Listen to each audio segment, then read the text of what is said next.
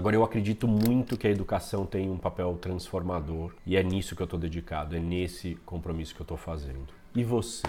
Qual é o teu compromisso para se encher de esperança e ajudar a mexer no sistema?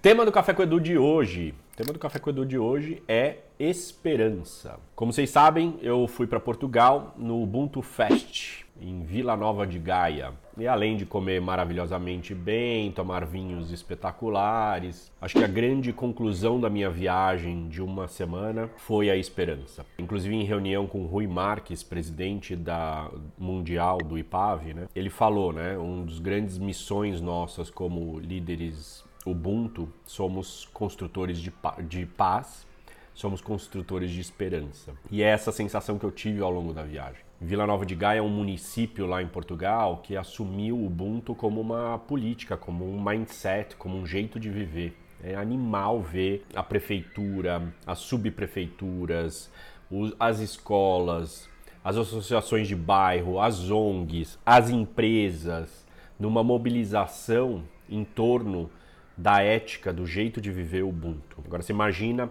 essa escala, né? Você imagina um monte de gente vivenciando, porque é um, é um, é um programa de desenvolvimento muito vivencial, sentindo na pele os efeitos de viver o Ubuntu. E aí você vai falar assim, nossa, mas é em Portugal, Edu. A Europa está em outro lugar. Quero convidar você a refletir que na África do Sul, nesse momento, está começando um, um projeto eles já impactaram mais, mais de 600 pessoas, para vocês terem uma ideia, para atingir um milhão de jovens. Aqui na América Latina, a gente fez um piloto da Academia de Líderes Ubuntu em escolas públicas em Mogi das Cruzes, seis escolas. Agora, nesse momento, está acontecendo a Academia de Líderes Ubuntu em pilotos em quatro escolas em Cúcuta, Colômbia. Então a gente está se espalhando e isso me enche de esperança. E a Academia de Líderes Ubuntu, na verdade, até a ética Ubuntu, o jeito de viver Ubuntu me enche de esperança. Ver jovens, ver pessoas se mobilizando para o bem comum,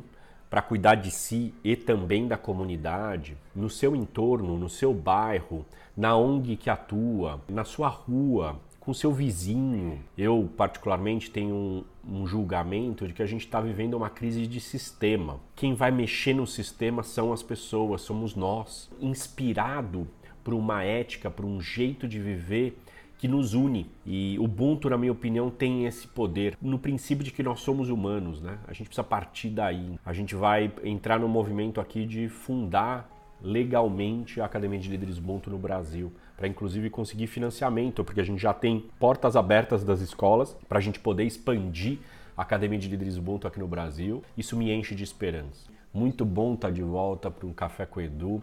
Tava morrendo de saudade. Beijo grande. Tchau.